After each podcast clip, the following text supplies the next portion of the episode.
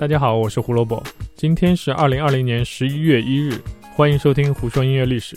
进入十一月了呢，历史上的十一月一日都发生了点什么呢？我们来看一下吧。一八九四年十一月一日，好早啊！美国 Billboard 榜的前身 Billboard Advertising 开业了。看名字你就知道，这是一个专门做广告牌和纸张广告的公司了。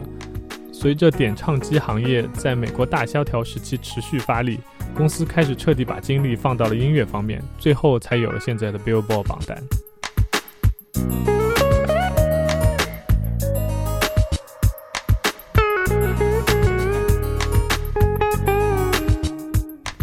一九六八年十一月一日，披头士的主音吉他手 George Harrison 发行了电影《Wonder Wall》的原声专辑，这也是披头士成员第一次。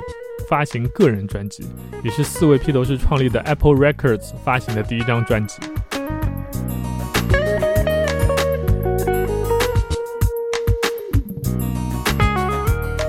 一九八七年十一月一日，U2 在 The Joshua Tree 的巡回演唱会美国印第纳波罗斯站的舞台上，做了一件让歌迷们啼笑皆非的事情。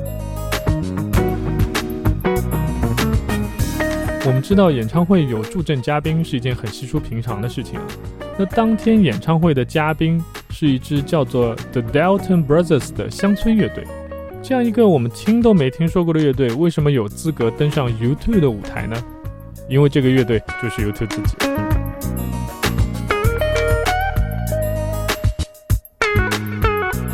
乐队成员特地下台变装。换成美国西部的服装再次上台，Bono 还要装出一副别扭的南方口音。演出的曲目是对 YouTube 乐队影响很大的两首美国乡村歌曲，只有一小部分歌迷认出了他们。那我估摸着这一小部分歌迷也是坐得非常近才看得出来吧。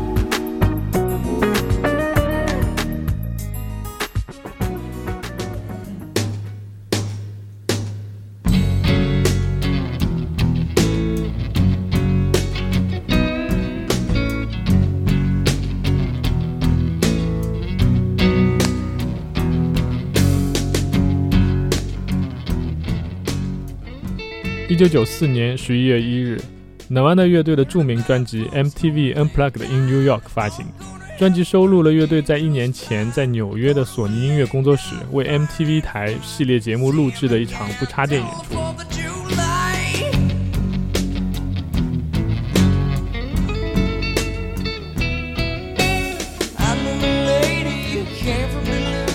由于主唱 Kurt Cobain 在一九九四年四月刚去世。所以专辑发售后直冲 Billboard 两百第一名，并拿到1996年格莱美最佳另类音乐表演奖，这也是 Nirvana 乐队唯一的一个格莱美奖，这真的很讽刺。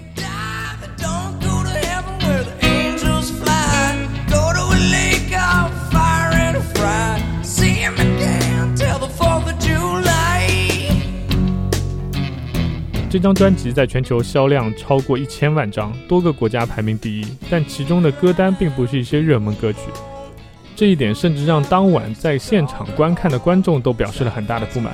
不过这并不影响这张专辑成为史上最好的现场专辑之一。如果你有朋友没有听过这张专辑，但说自己喜欢 Nirvana，那他一定只喜欢《Smell Like Teen Spirit》这一首。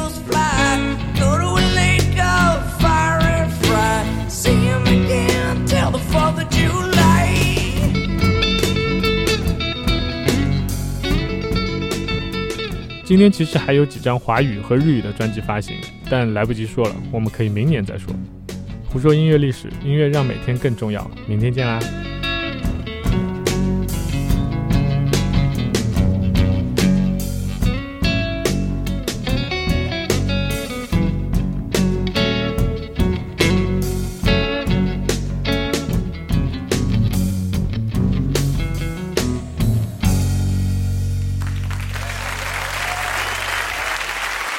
！Thank you. Thanks for time. Thank you.